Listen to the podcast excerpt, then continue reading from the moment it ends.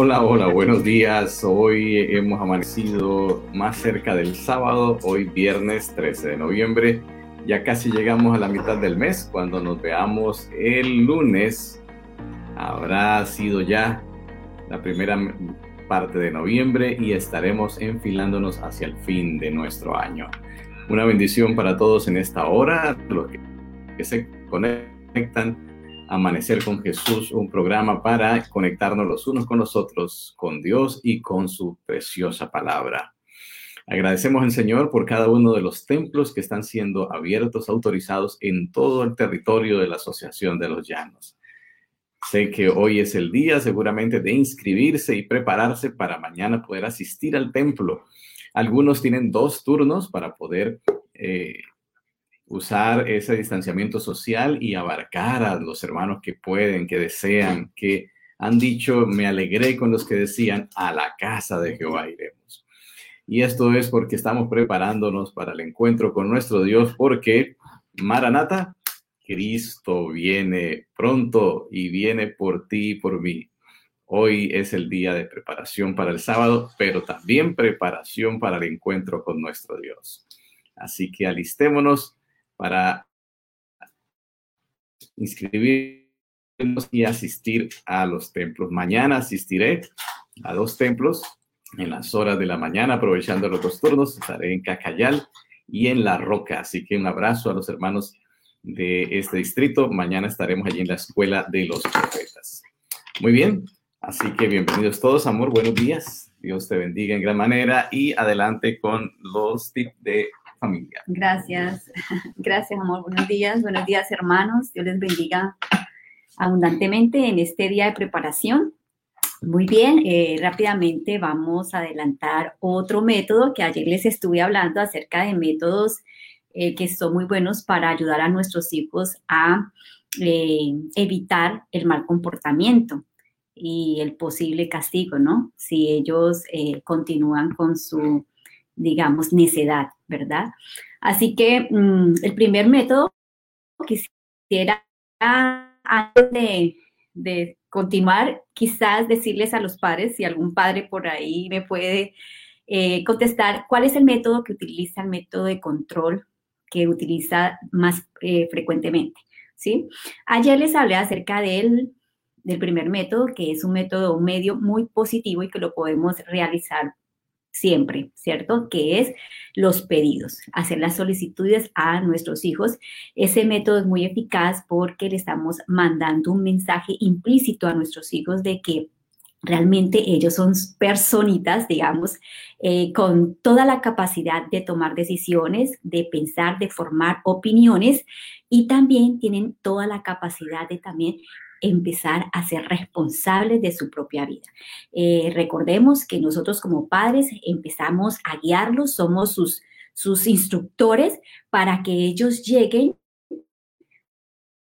un día a ser adultos responsables. ¿sí? Ese es nuestro objetivo. La disciplina abarca que el niño se gobierne solo. Ese es el propósito de la disciplina, que el niño se gobierne solo que, mm, digamos, ya papá y mamá no están y sea capaz de andar en esta sociedad de una manera correcta, haciendo el bien y gobernándose completamente bien. Ese es el propósito de la disciplina y es el trabajo de padres. Entonces, el primer método es un método muy positivo que es hacer las solicitudes con respeto. Le estamos indicando que el niño es una persona que merece su respeto, que también es capaz de ser responsable de su propio comportamiento. El segundo, el segundo método, cuando ya el niño, este, digamos, no nos obedece, cuando hacemos esa solicitud, entonces ya seguimos con el método que es negativo.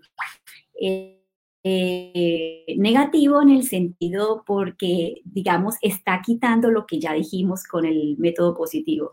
Eh, nosotros estamos dando las órdenes y nos estamos haciendo responsables nosotros de, la, de todo. Y le estamos quitando, digamos, la responsabilidad al niño porque le estamos diciendo es que esto es lo que debes hacer y debes seguir lo que yo te digo. ¿Ves? Entonces es una orden. Eh, este método es también negativo en el sentido de que si lo utilizamos con mucha frecuencia, entonces vamos a crear mucho resentimiento, mucho rencor y cólera en el niño, porque no le estamos dando la oportunidad de que sea, digamos, una persona que pueda tomar sus decisiones. Entonces, cuando utilicemos las órdenes, es efectivo hacerlas, hermanos, pero no, o digamos, ocasionalmente las podemos hacer en el momento de sabiduría para en ese momento hacerlas. Pero muchos padres lo que hacen es que siempre dan órdenes, órdenes. Aquí el que mando soy yo, yo y son padres autoritarios. Entonces, quitan, eh, digamos, de una vez cortan eh, al niño, no le da esa capacidad de poder decidir. Las órdenes son efectivas, muy efectivas, pero no de manera frecuente. Si tú utilizas esto de manera frecuente, vas a crear al niño eh, mucha cólera y mucha ira y resentimiento. Así que ese es el segundo método, por eso se dice que es negativo, pero es importante hacerlo, claro que sí. Ahora sigue otro método, que es un método positivo y que funciona muy bien con niños pequeños.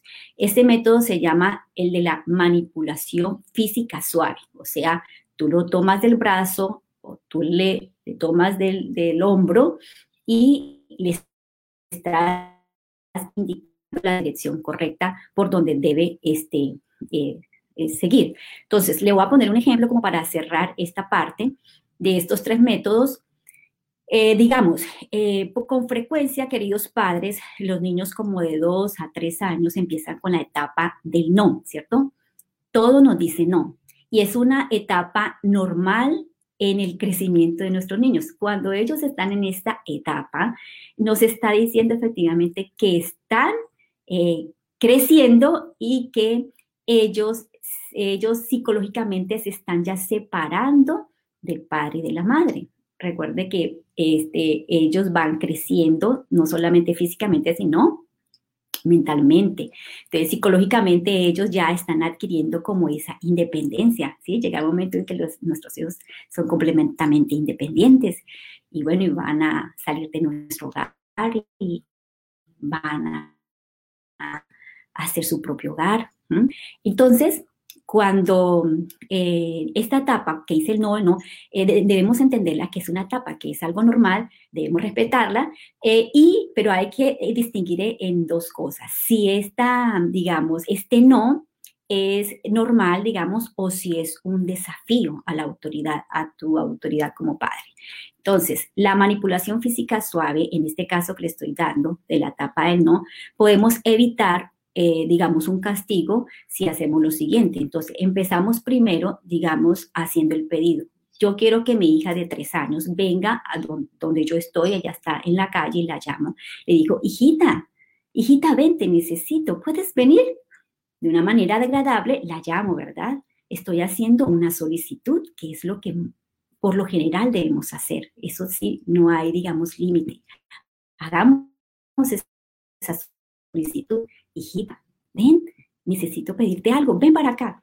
Si mi hija no viene y dice no, entonces sigo con el de la orden, ¿verdad? Le digo, ven inmediatamente. Entonces ya mi, mi aspecto ya es un poco más serio, ¿verdad? Ven inmediatamente, mi voz es mucho más pausada, y al final de la, frase, eh, como que bajo la voz, ¿verdad?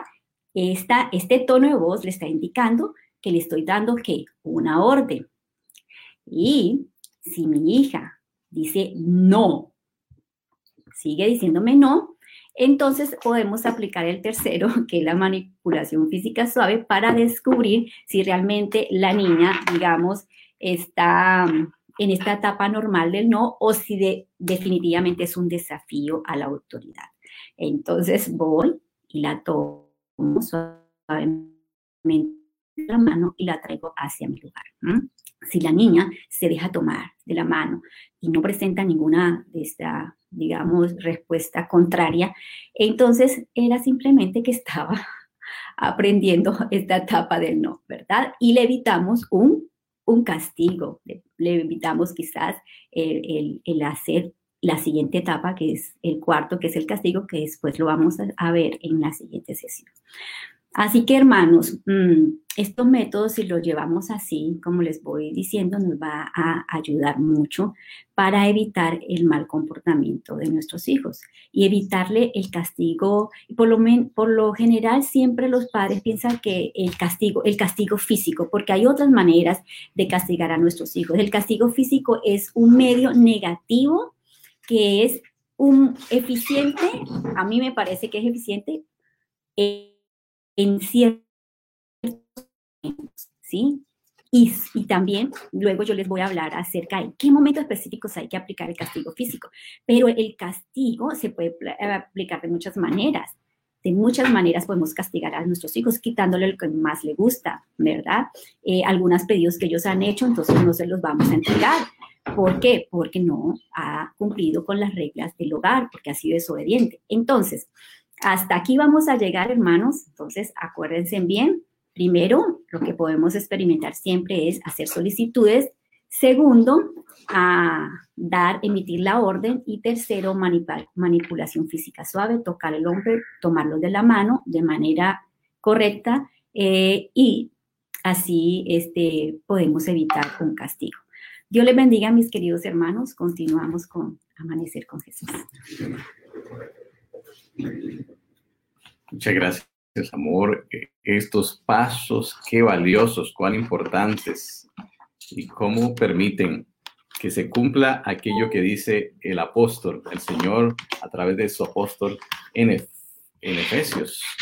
Padres, no provoquéis a ira a vuestros hijos, sino amonestadlos en el temor del Señor. Qué sabiduría hay allí, ¿verdad? Muy bien, para ser guiados con la sabiduría divina necesitamos estar en conexión con el cielo y pedir al Señor que su bondad sea poderosa en nuestra vida y nos llene de esa sabiduría espiritual, sabiduría de lo alto. En esta mañana, para el momento de la oración, tenemos al pastor William Hernández. Pastor William, muy buenos días, bienvenido a Amanecer con Jesús. Es un gozo que esté con nosotros pastor del distrito de Jerusalén, Villavicencio, y en este momento nos colocará en las manos del Todopoderoso a través de la oración.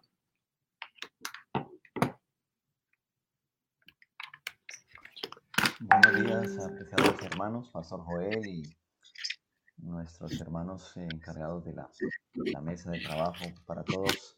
El Señor nos conceda su bendición en este día. Vamos a orar y reclamemos hoy la promesa del Espíritu Santo. Pidámosle al Señor que eh, nos guíe y también presentar delante de Él todas nuestras luchas, nuestras penas. El Señor nos guiará. Oramos. Bendito Padre Celestial, eres bueno y generoso con nosotros porque nos regalas un día más de vida. Eres misericordioso, lleno de amor y bondad por la salud que nos regalas y el privilegio de estar aquí, dispuestos a aprender de tu palabra. Presentamos, Señor, nuestras vidas y las vidas de todos tus hijos que se están conectando, que se han conectado. Tu bendición para nuestros pastores que lideran esta plataforma y este programa. Cuánto beneficio, cuánta bendición ha sido para tu iglesia el ser instruidos, el ser orientados en tu palabra y de manera especial fortalecer nuestra fe. Danos tu compañía en este día y que el mensaje y la orientación que hoy vamos a recibir pueda llevarnos, Señor, a conocer mejor la voluntad de Dios para nuestras vidas. Acompáñanos con la presencia de tu Santo Espíritu. Lo pedimos en el santo nombre de Jesús. Amén. Amén. Muchas gracias, Pastor William. Gracias por este momento de oración, de conexión con el cielo y de preparación para el estudio de esta mañana. Saludamos a nuestros hermanos que en esta hora han estado mm, saludándonos, han estado eh, diciendo buenos días. Nuestra hermana Carmenza, gracias por sus saludos. Feliz amanecer con Jesús. Muchas gracias, hermana Carmen Bravo. Maranata, Cristo viene por ti y por mí. Muy bien, muchas gracias. Marisol García, eh, saluda también al hermano Jason, nuestro máster.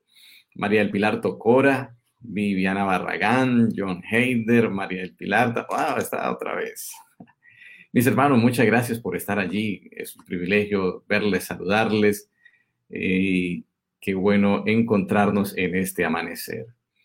En la preparación para el sábado y también para una semana que comienza, eh, una semana muy, muy eh, enriquecedora en el conocimiento de la palabra de Dios. Uno de los grandes desafíos eh, y de los privilegios que el Señor nos ha dado es aquel que dice, conoceréis y proseguiréis en conocer a Jehová. ¿Cuánto conocemos de Jehová? ¿Cuánto conocemos del Señor? ¿Cuánto conocemos del Padre, del Hijo y del Espíritu Santo? Esta semana tendremos una semana espectacular con grandes doctores, maestros, pastores, pastor eh, Alberto Treyer, el pastor Daniel Escarone, estarán dirigiéndonos estudios profundos de la palabra de Dios, a través de las transmisiones a las 7 de la noche. Empezamos mañana sábado a las 7 de la noche, la semana de la edad. En un momento le daré los títulos para que ustedes estén bien enterados. Muy bien, hoy vamos a hablar acerca de los pasaportes. Bueno, esta es la cubierta de mi pasaporte. hubo un tiempo que teníamos pasaporte verde y ese pasaporte estaba eh, un poco, eh, digamos, estigmatizado en el mundo. Así que luego lo cambiaron, pero entonces el, truco era eh, ponerle un forro como este, ¿no? Este forro me lo regalaron de parte de los hermanos de Brasil. Pastor, hay un forro que dice Iglesia Adventista y bueno, ese forro para mi pasaporte era una alegría. Y así que luego le cambiaron de verde a vino tinto y eso estuvo mejor, ¿no? Ya ese color no estaba tan vetado.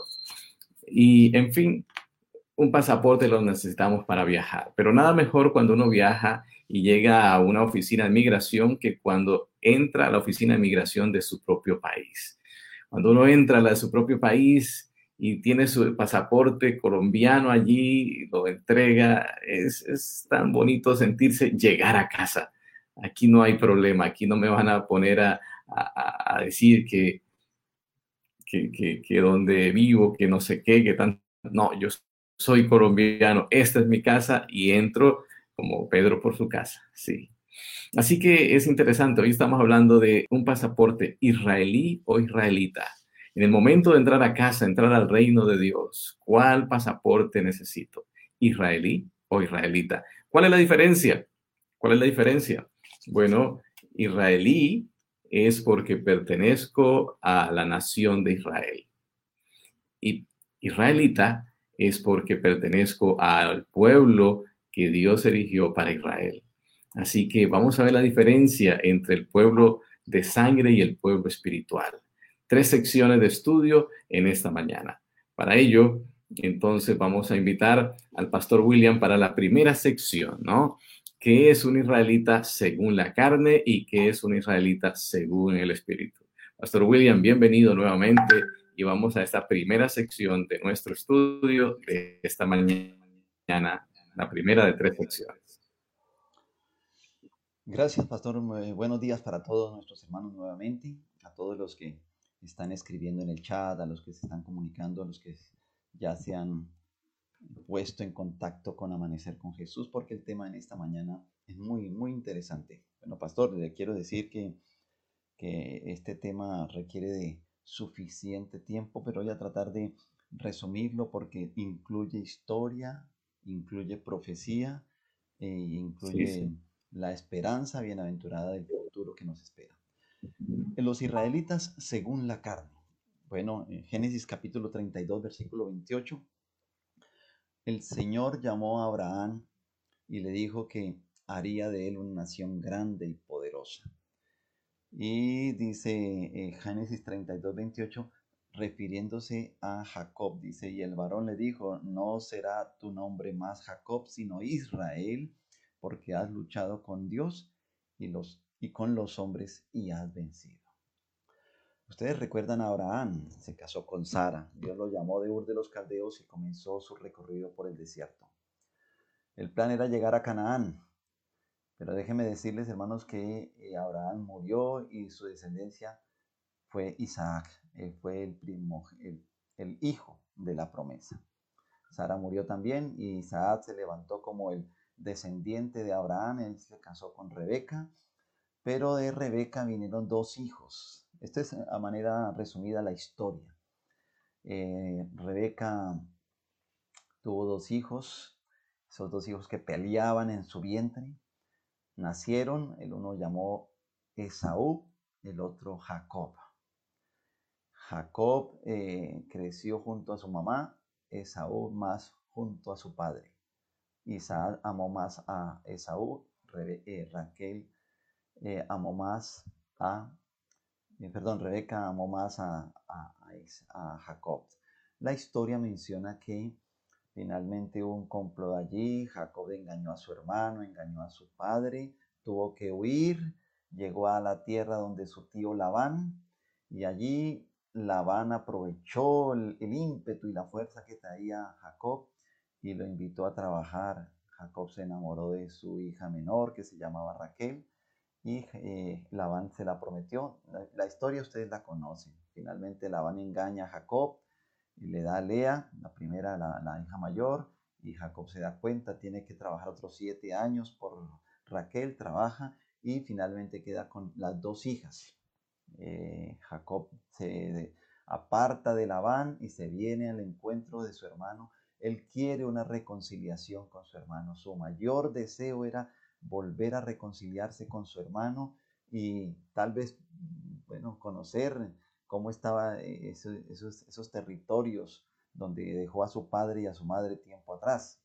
Ya, eh, por supuesto, Isaac había muerto, Raquel también había muerto, pero el encuentro de, de Jacob con Esaú se torna en una experiencia única para Jacob. Recuerdan ustedes que en ese momento en que él se dirige encontrarse con Esaú, cuando Jacob se dirige a encontrarse con Esaú, dice que él se retira allí para orar, para encontrarse con Dios y entonces siente que una mano lo sujeta y es allí donde comienza un conflicto, una guerra, eh, por así decirlo, esa, esa lucha entre Jacob y el ángel de Jehová. Y es allí donde rayando el alba el ángel le dice, suéltame porque ya raya el alba. Y Jacob dice, no te dejaré hasta que no me bendigas. Y el ángel que le dice, dice, bueno, entonces te voy a dar la bendición, pero ya no te llamarás más Jacob. La palabra Jacob significa engañador, usurpador, sino que ahora tu nombre será Israel, porque has luchado con Dios y con los hombres y has vencido. Entonces, Jacob ya dejó de llamarse Jacob por mandato divino, ya sería su nombre Israel. Como Jacob tuvo hijos con Lea y con Raquel, los hijos de Jacob, todos ellos se llamaban los hijos de Jacob, pero como a Jacob le cambiaron el nombre, entonces ya no le identificaban como los hijos de Jacob, sino como los hijos de Israel, refiriéndose a Jacob. Y la verdad es que eh, la palabra Israel que tiene que ver con el, nombre, tiene que ver con un significado especial, pueblo de Dios. Así que de allí en adelante comienza el pueblo de Jacob o los hijos de Jacob a dejarse de llamar hijos de Jacob, sino a llamarse hijos de Israel. Cuando entran a Egipto, ustedes recuerdan que Jacob tuvo 12 hijos, hombres, varones. De esos 12 hombres, varones, eh, ellos entraron a Egipto, recuerdan ustedes que ellos mandaron a José, lo, lo vendieron y toda la historia que menciona la Biblia sobre cómo José fue llevado allí por voluntad de Dios y fue allí donde llegaron finalmente Jacob y sus hermanos y Dios los sostuvo por un tiempo más hasta que los hijos de Israel se multiplicaron en la tierra de Egipto y luego fueron sometidos como esclavos. Estos de hijos de Jacob o hijos de Israel se convirtieron en esclavos. Pero hermanos, la Biblia menciona que los israelitas según la carne, o los israelíes, podríamos decir hoy en día, los israelitas según la carne, según Éxodo 1, 1 al 5, fueron los doce hijos de Jacob, Rubén, Simón, Simeón, Leví, Judá, Isaacar, Zabulón, Benjamín, Dan, Netalí, Gab y hacer, y por supuesto José.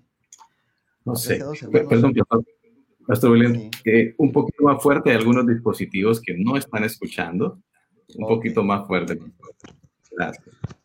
Vamos a, subir aquí el, volumen.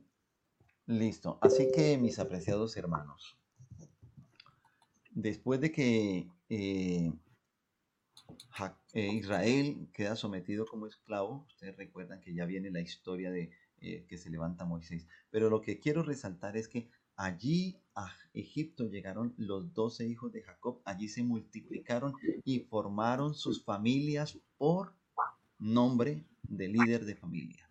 Los hijos de Jacob hicieron sus propias familias, cada uno hizo su, su entorno familiar y de allí se multiplicaron lo que se llamó el pueblo de Israel, que finalmente fue sometido como esclavo y que Moisés sacó de Egipto para conquistar Canaán. Pero hermanos, ahora entremos un poquito a la profecía. Daniel, capítulo 9. Ustedes recuerdan que Daniel capítulo 9, versículo 24 habla acerca de 70 semanas están determinadas sobre tu pueblo y sobre tu santa ciudad para determinar con la, para terminar con la transgresión y acabar con el pecado, para espiar la iniquidad y para traer justicia eterna. Muy bien, dice 70 semanas. El periodo de los 2300 días, que es una profecía que no vamos a tocar ahora ni las 70 semanas, solamente como un esbozo pequeño para decirles cómo el Señor, la profecía se cumplió porque el Señor aparejó desde tiempo antiguo un periodo de tiempo especial para que el pueblo de Israel, en medio de su rebeldía, de su rebelión y de su desobediencia, volviera al Señor y se permaneciera como tal. El plan de Dios era hacer de Israel no solamente la nación o, o, un pueblo carnal, descendiente de Abraham, sino un pueblo espiritual. Pero lamentablemente la Biblia menciona en San Juan que a lo suyo vino y los suyos no lo conocieron. No Entonces, hermanos, en la profecía de las 70 semanas la última semana con el bautismo de Jesús, la muerte de Jesús y la muerte de Esteban. Y con la muerte de Esteban, el pueblo de Israel dejó de ser el pueblo privilegiado por Dios. Y de ahí en adelante, la Biblia señala a través de el apóstol Pablo, allí en Romanos capítulo 9, versículos 4 y 5, dice, de los cuales los israelitas, son la adopción, la gloria, el pacto, la promulgación de la ley, el culto y las promesas. Es verdad, para los israelitas estaba dada, la promesa, pero debido a que ellos rechazaron a Jesús, lo mataron y rechazaron el mensaje de Elías, entonces ya Dios dejó de hacer de Israel el pueblo escogido y comienza a ser un Israel espiritual, un pueblo, aquel que recibiera las enseñanzas. El mismo eh, apóstol Pablo en Romanos capítulo 9, versículos 6, al 8 dice, no todos los que descienden de Israel son israelitas, ni por ser descendientes de Abraham son todos hijos, sino que en Isaac será llamada la descendencia, esto es, no los que son hijos según la carne son los hijos de Dios, sino los que son hijos según la promesa, son conocidos como descendientes. Así que la descendencia, la descendencia es espiritual, hermanos, y nosotros formamos parte de esa descendencia, al cual el apóstol Pablo menciona. No sé si tengo otro, poquito de tiempo. O ya está. Ya estamos justo. Pastor, muchas gracias. Así. Permítame terminar, Pastor, con Primera sección. Ah, eh, Pastor, si mueve el micrófono de su audífono un poquito más adelante, parece que podría mejorar. Ok. Exacto. Entonces, terminemos esta parte diciendo, hermanos. ¿Correcto? Sí. Eh, está mejor, el sonido. Entonces, hermanos, eh, Apocalipsis señala el mensaje de los tres ángeles, Apocalipsis 14, y dice que el Evangelio debe ser predicado a toda nación, tribu, lengua y pueblo. Y cuando el Señor dio la orden de que se predicara el Evangelio, dice, ir por todo el mundo y predicar el Evangelio a toda nación. Entonces, todo aquel que acepte hoy a Jesús como su Salvador personal, se constituye en parte del pueblo de Israel, el Israel espiritual que espera su segunda venida. Gracias, pastor. Oh, muchas gracias, pastor, esa conclusión excelente, porque nos da la claridad. Dos pueblos, dos naciones diferentes uno los israelitas según la carne y otros según el Espíritu, los que aceptan al Hijo de Dios, la simiente verdadera de Abraham. Gracias, pastor. Esto entonces nos dice que para entrar al reino el pasaporte israelí no nos sirve. Usted puede tener una visa como esta, mira, aquí, hay una, visa, una visa israelí. Sí, aquí hay otra que me conviene con la camisa. Pero eso es para entrar al Israel de la carne. Ese no nos sirve para lo que queremos, que es entrar al Israel celestial. Muy bien. Así que vamos a ir a nuestra segunda sección. Muchas gracias, Pastor William. Vamos ahora en la segunda sección a hablar de cómo Cristo atendió a estas dos naciones de las cuales estamos hablando. Cómo atendió a los Israel, a los de Israel según la carne y cómo atiende a los de Israel según el Espíritu. Pastor Euclides Perea, bienvenido en esta mañana, Amanecer con Jesús. Y vamos a esta segunda sección de este tema. Eh, gracias, eh, Pastor Joel. Buenos días. Gracias por invitarme a, a Amanecer con Jesús. Qué hermoso estar aquí, ¿no? Para también participar, hacer nuestros aportes. También saludo a, a los hermanos que están conectados en esta mañana a este hermoso canal. Muy bien, el ministerio eternal de Cristo en favor de Israel según la carne. ¿Cómo fue ese ministerio de Jesús en favor del Israel carnal o el Israel geográfico, que eran los descendientes de Abraham? Pues podemos decir que ese, el ministerio que Jesús eh, desarrolló y ejerció sobre la nación de Israel eh, eh, carnal fue un ministerio intenso. Eh, prácticamente Jesús enfocó su ministerio hacia la nación de Israel. Su propósito era redimirlo, fue un ministerio salvífico, un ministerio redentor. Dedicó, hizo muchas cosas y aquí tenemos las evidencias. Por ejemplo, eh, ¿a quién envió Jesús primero a sus doce discípulos? Y según nos dice San Mateo capítulo 10, versículos 5 y 6, Jesús les dijo, por camino de gentiles no vayáis, y en ciudad de samaritanos no entréis, sino id antes a las ovejas perdidas de la casa de Israel. Prácticamente el objetivo principal de Jesús era redimir, salvar a las ovejas perdidas de la casa de Israel, al Israel geográfico, a sus parientes de sangre. A esa misión vino Jesús. Y dice inclusive eh, el apóstol San Juan recogiendo lo que Jesús dijo acerca de lo que vino a hacer en, favor del Israel carnal, del Israel geográfico. Dice, a los suyos vino y los suyos no le recibieron. Pero realmente Jesús enfocó su ministerio hacia la nación de Israel porque su objetivo era salvar a las ovejas perdidas de la casa de Israel. Y precisamente mandó a sus discípulos, a los doce primeros eh, eh, discípulos, es decir, primeros misioneros que Jesús mandó de manera oficial fueron los doce apóstoles y los mandó precisamente a la casa de Israel. Enfocó su ministerio directamente para salvar a la nación de Israel. Bien, ahora, ¿cómo le, respondió Jesús a la mujer cananea que vino a pedirle ayuda? Es interesante, ¿no? La manera como Jesús eh, habla o se dirige a esta mujer son palabras que, Jesús muy pocas veces acostumbrado a utilizar. Y allí entonces en San Mateo capítulo 15 y el versículo 24 dice cómo le respondió Jesús a la mujer cananea que vino a pedirle ayuda. Y Jesús le dijo, no soy enviado sino a las ovejas perdidas de la casa de Israel. Prácticamente Jesús con esta palabra estaba despachando a la mujer. Pero saben, esta mujer cananea no era una mujer que se rendía fácilmente. Por eso allí en el versículo 26 del capítulo 15 de San Mateo, Jesús vuelve a decirle palabras más fuertes a esta mujer. No está bien en tomar el pan de los hijos y echárselo a los perrillos. Prácticamente Jesús está uh, despreciando a esta mujer, por así decirlo, y está diciendo palabras duras, palabras fuertes, palabras hirientes. Pero saben una cosa, mis apreciados, Jesús sabía lo que estaba haciendo, porque esta mujer no era de aquellas personas que se rinden fácilmente.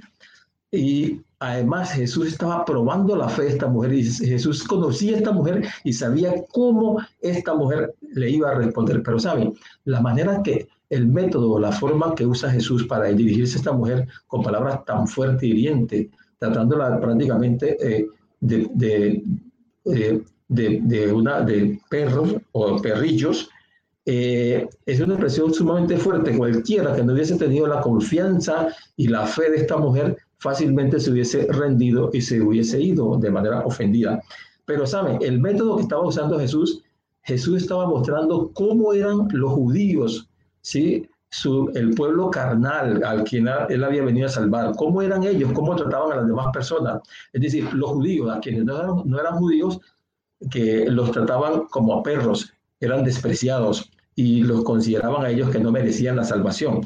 Pero saben que esta mujer le respondió a Jesús de una manera magistral, de, una manera increíble, extraordinaria. Vamos a ver entonces cómo le respondió esta mujer a, a Jesús, ¿sí? Porque miren que Cristo más adelante eh, resalta la fe de la mujer cananea. Eh, entonces, ¿cómo le respondió entonces eh, la mujer cananea a, Jesús? Entonces la mujer le dijo, eh, ah, porque Jesús le dijo, no está bien tomar la comida de los hijos y dárselo a los perrillos. Pero entonces la mujer le respondió, sí, señor, pero los perrillos tienen, tienen derecho a comer de las migajas que caen de la mesa. Tremendo, extraordinario, ¿no?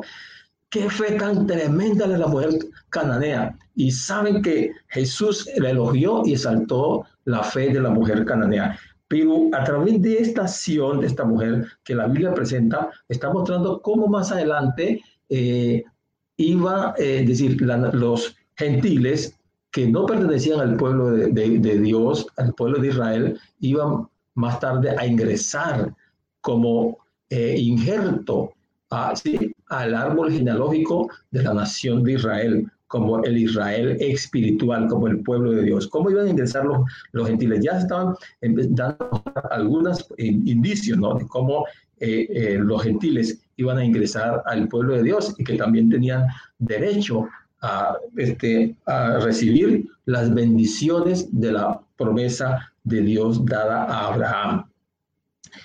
Muy bien. Eh, dice, Jesús dijo, no son hijos de Abraham eh, únicamente los que son hijos según la carne, sino los que son hijos de Abraham por la fe en las promesas de Dios.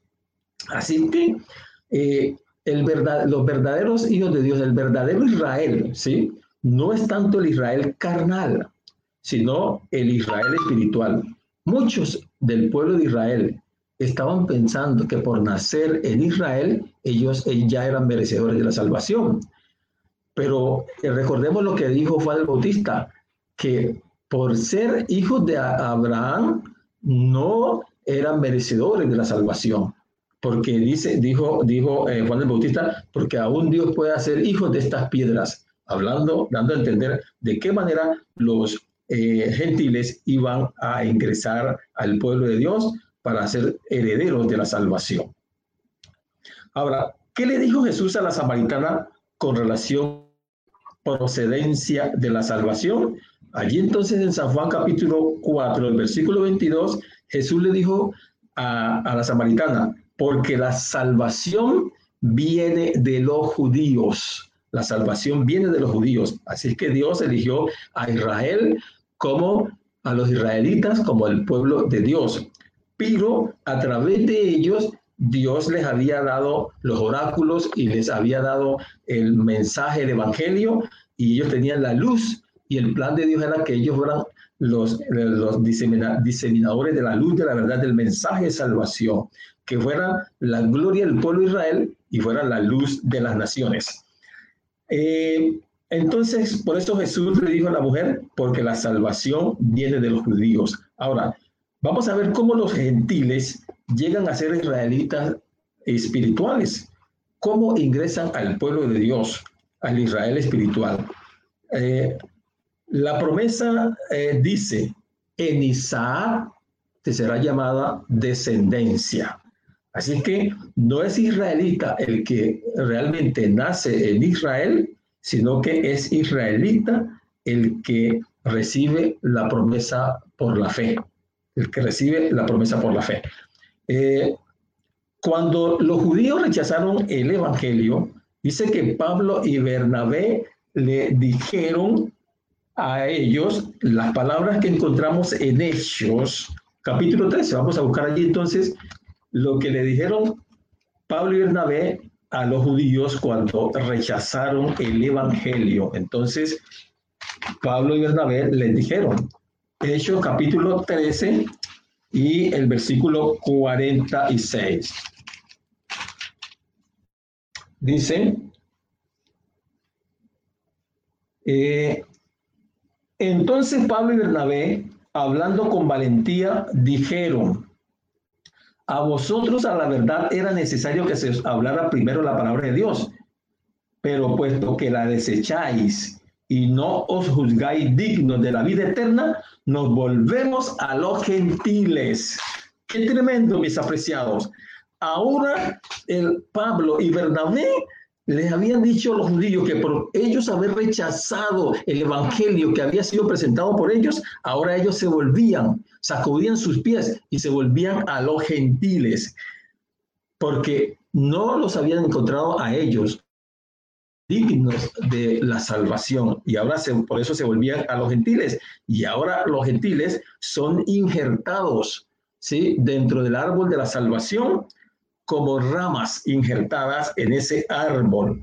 Así que por eso eh, Pablo y Bernabé le dijeron a los judíos, sacudimos nuestros pies y nos volvemos a los gentiles. Ahora, si los judíos no hubiesen rechazado a Cristo, entonces hubiesen conservado su preeminencia como hijos de Dios y como portadores y como portavoces al mundo del Evangelio eterno. Pero ellos mismos eh, eh, se excluyeron. Ellos mismos se excluyeron porque rechazaron el Evangelio y rechazaron a nuestro Señor Jesucristo. Rechazaron a los discípulos que Jesús eh, envió.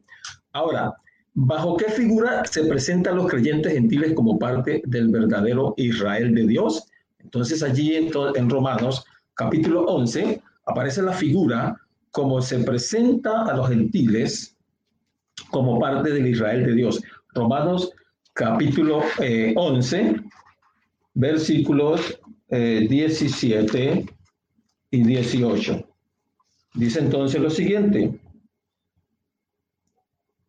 Eh, si alguna de las ramas fueron desgajadas y tú siendo olivo silvestre has sido injertado en lugar de ellas y has sido hecho participante de la raíz y de la rica savia del olivo, no te jactes contra las ramas. Si te jactas, recuerda que no, no sustentas tú a la raíz, sino la raíz te sustenta a ti. Muy bien, entonces volvemos y preguntamos, ¿con qué figura, con qué figura presenta a los creyentes gentiles, se presenta a los creyentes gentiles, gentiles como parte del Israel de Dios? Entonces la respuesta es como una rama injertada los gentiles son insertados en el árbol de la salvación del pueblo de Israel como ramas insertadas. Así que los gentiles deben ser humildes y no deben ser orgullosos, deben ser sencillos, porque si Dios desarraigó a las ramas naturales, entonces los injertos los podrá desarraigar con mayor razón. Así es que los judíos hoy, así como sucede con los gentiles, pueden salvarse de la manera como se salvan los gentiles, si se arrepienten y creen realmente en nuestro Señor Jesucristo. Así es que, ¿cómo son los, gentiles aceptados dentro del pueblo de Israel espiritual? Como ramas insertadas, ¿no? Como ramas insertadas. Pero es importante que al ser aceptado el pueblo gentil dentro del pueblo de Dios, dentro del Israel espiritual, es importante que sean sencillos y humildes y que ellos puedan ser instrumentos poderosos en las manos del Señor y que anden en pureza y santidad, creyendo en Jesús, siguiendo su ejemplo y compartiendo con otros el Evangelio eterno. Lo mismo ocurre con los judíos. Si ellos eh, creen en Jesús y lo aceptan como su Señor y Salvador, también serán salvos como los gentiles. Eh, pastor, me alegra mucho por participar. Gracias por permitirme participar. Gracias, Pastor Euclides. Muy bien. Así Cristo cumplió un ministerio en favor de los judíos, de los israelitas según la carne. pero ellos al despreciarle, entonces fueron desarraigados y hoy el pueblo de Israel, de Dios, el reino de Dios está compuesto por los gentiles. Tú y yo somos gentiles, no tenemos ciudadanía israelí, pero tenemos ciudadanía israelita para la patria celestial. Pastor Carlos, Pastor Carlos viene para esta última sección. Pastor Carlos, ¿será que necesitamos hablar hebreo, celebrar las fiestas judías y hacer todas estas cosas, dejarnos crecer la barba y todo eso para hacer entonces? Pastor, buenos días. Buenos días a cada eh, hermano, amigo que está allí atento a este programa especial. Sin duda que hay muchas preguntas en relación a cuál es el verdadero pueblo de Dios para estos últimos días. Muchos esperan la restitución de Israel y esperan que nuevamente Israel sea esa gran potencia. Sin embargo, qué maravilloso saber, eh, como dice el apóstol Pedro, nosotros tenemos una guía segura y la palabra de Dios esa antorcha que nos alumbra, que nos muestra, que realmente nos vislumbra qué es lo que debe acontecer. Y maravilloso saber que la característica o el requisito especial para ser parte del pueblo de en los últimos días ya está descrito en la Biblia, ese texto que tenemos todos allí en la mente, en Apocalipsis, en el capítulo 14, el versículo 12, el cual nos dice, aquí está la paciencia de los santos, los que guardan los mandamientos de Dios y la fe de Jesús. Eh, es importante, Pastor Joel y amigos que eh, nos acompañan en la transmisión, eh, recordar el contexto en el cual se encuentra este versículo, el contexto en el cual el apóstol habla acerca de, de, esa paciencia de los santos. el capítulo anterior, que es el capítulo 13, nos está presentando la lucha del el pueblo de Dios contra la segunda bestia que trata de imponer una marca de autoridad y de impedir que la gente compra o venda si no se somete a su autoridad. Así que lo que la Biblia está diciendo en Apocalipsis capítulo 14, versículo 12, es que el pueblo de Dios es un pueblo que ha perseverado aún en medio de esa gran lucha contra los poderes mundanales del fin del tiempo que intentarán oponerse a Dios y oponerse a su ley. Es decir, que la característica del pueblo de Dios o el pueblo remanente en los últimos días es un pueblo que prefiere guardar los mandamientos de Dios antes que cumplir con los requisitos o las leyes impuestas por los poderes terrenales en oposición a la ley de Dios. Es importante también mirar que la segunda característica que presenta este versículo, Apocalipsis capítulo 14, 12, nos habla de la fe de Jesús. Algunos lo han interpretado también como la fe en Jesús. Y de hecho, las dos son válidas, porque la fe de Jesús nos está hablando de tener esa misma fe y, esa misma dependencia que Jesús tuvo en esta tierra, dependencia de su Padre para poder eh, vivir, para poder eh, hacer las obras que él hizo, como él mismo lo explica en la Biblia. Eh, tener la fe de Jesús es seguir el ejemplo de Cristo. Tener la fe de Jesús es seguir las pisadas del, Señor en su relación con Dios y en la manera como Él actuó frente al prójimo, frente a los seres humanos. Eso es tener la fe de Jesús. Pero tener la fe en Jesús es colocar nuestra confianza en que el sacrificio hecho por Cristo en la cruz es lo que nos proporciona salvación y que no dependemos de nuestras obras para ser salvos, sino que es la confianza, es eh, aferrarnos de esa, de esa justicia de Cristo para poder alcanzar la salvación. Así que el pueblo remanente en los últimos días es un pueblo fiel a los mandatos del Señor, a pesar de las circunstancias que se han de vivir en este fin del tiempo. Es un pueblo perseverante. De allí que Mateo diga que el que persevere hasta el fin, ese será qué? Ese será salvo. El pueblo remanente de Dios de los últimos días será un pueblo que que sigue el carácter de Cristo, que refleja el carácter de Cristo y que deposita su fe únicamente en el Salvador. La Biblia en Apocalipsis en el capítulo 21, el versículo 14, dice algo especial acerca de la santa ciudad. Dice, y el muro de la ciudad tenía doce cimientos y sobre ellos los doce nombres de los doce apóstoles del Cordero. Recordemos que Juan contempla en visión la santa ciudad y esa santa ciudad que contempla Juan, pues dice que tenía un muro conforme era la costumbre de las ciudades antiguas. Se le muestra eh, la revelación de la santa ciudad conforme lo que eran las ciudades de ese tiempo que hacían muros para protegerse. Y así lo presenta la Biblia.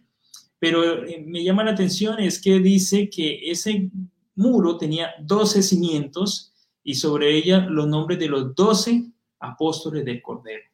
Y ese número 12 que se reitera allí en el versículo y en varias partes de la Biblia, especialmente Apocalipsis, pues debemos recordar lo que significa. El 12 es el número que representa al pueblo de Dios.